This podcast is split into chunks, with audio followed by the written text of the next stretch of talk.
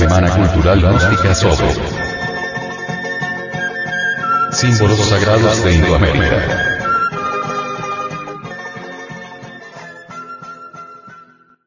Las orejeras.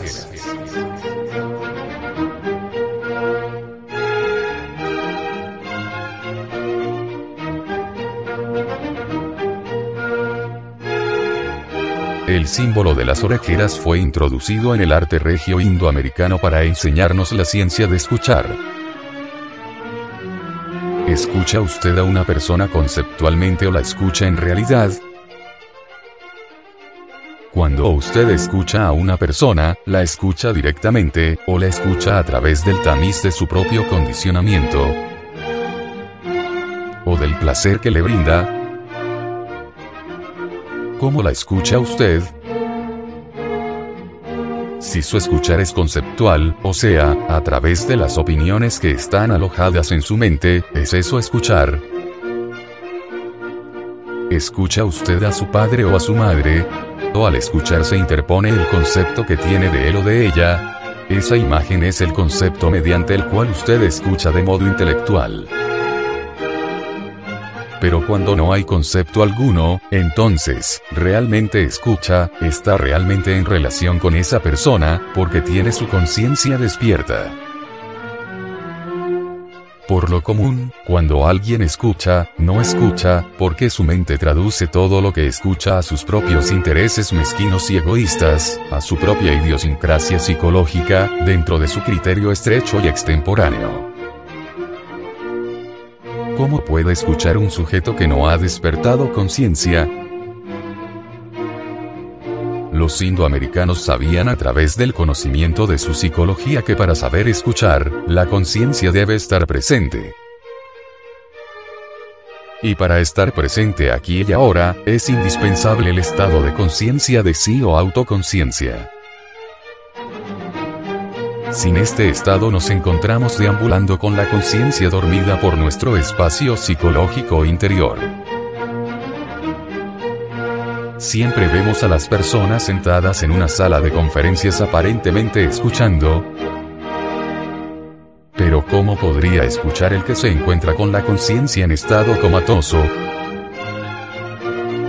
Por lo común, cuando alguien habla aquellos que aparentemente escuchan, no escuchan, porque huyen, van de aquí para allá y de allá para acá por la ciudad psicológica interior donde nosotros estamos ubicados. ¿En qué lugar está ubicado un sujeto que está escuchando una plática en una sala cultural? Posiblemente está muy lejos de allí, tal vez en el supermercado, o en el salón de belleza, o en el local de negocios, la realidad es que resulta difícil saber escuchar. Y las orejeras en todas las culturas indoamericanas alegorizan la necesidad de saber escuchar, o mejor, estar siempre en la íntima recordación de sí, viviendo la filosofía de la momentaneidad. No escaparnos para poder ver, tocar, oír y palpar lo que en ese instante estamos viviendo. Las orejeras, entre los aztecas, indican en sí la necesidad de escuchar lo espiritual,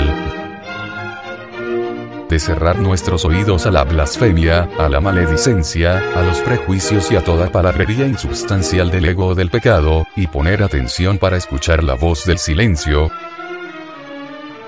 la sabiduría de nuestro Padre. ¿Cómo podríamos aprender a escuchar desde el punto de vista psicológico? Porque escuchar físicamente es cosa relativamente fácil, pero psicológicamente, cuán difícil es saber escuchar. Hay que estar en actitud receptiva. En ciertas enseñanzas orientales, por ejemplo, en el budismo se dice que nosotros debemos tener la escudilla del Buda hacia arriba, la escudilla es una olla, para recibir la información que se nos está dando. Pero en vez de hacer eso, las gentes colocan la olla hacia abajo. La olla hacia arriba, significa para ellos, que estamos aguardando el alimento. ¿Cuál alimento? Las palabras que dan vida. como el caso de las impresiones positivas tales como el amor, la generosidad, la paz, el altruismo, etc. Pero si la olla está hacia abajo, ¿cómo puede entrar el alimento en nosotros? ¿Cómo podríamos recibir las impresiones trascendentes y trascendentales?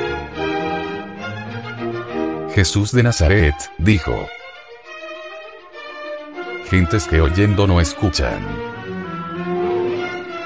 En ese momento se refería a las gentes que están llenas de orgullo, de autosuficiencia, esos que están rellenos de teorías.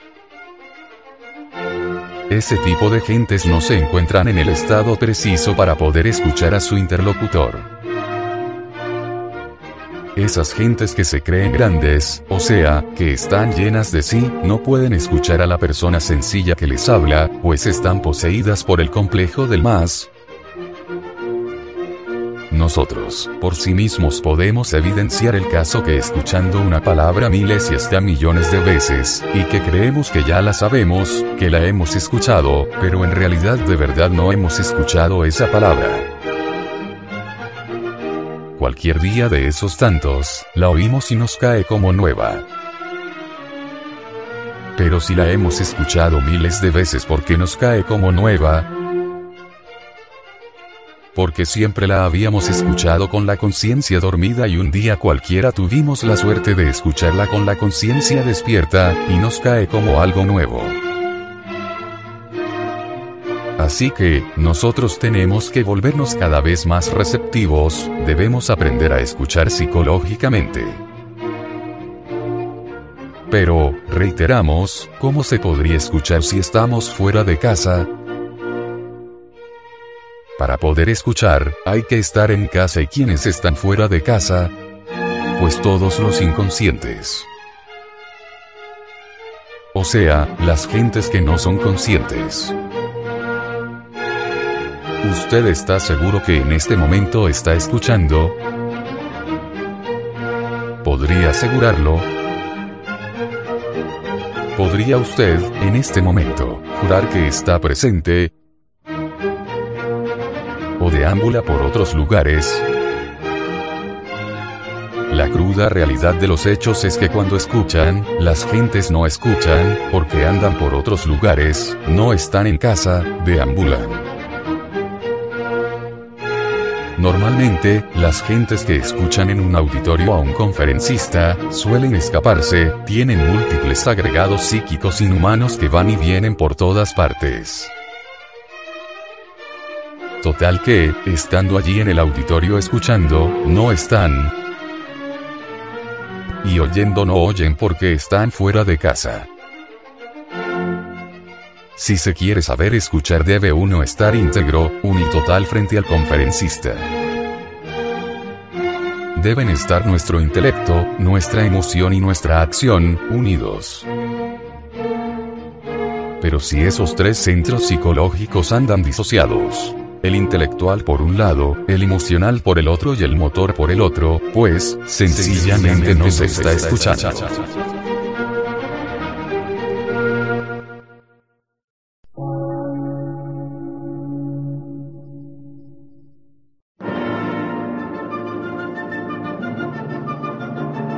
Emisora, gnóstica, transmundial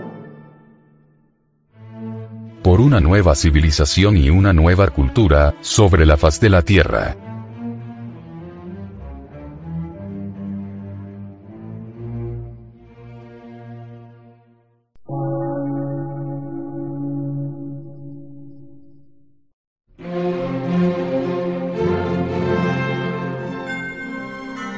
Medio de radiodifusión científico, artístico, místico y filosófico, de la Asociación Colombiana de Centros de Estudios Gnósticos, Antropológicos, Psicológicos y Culturales. A.C.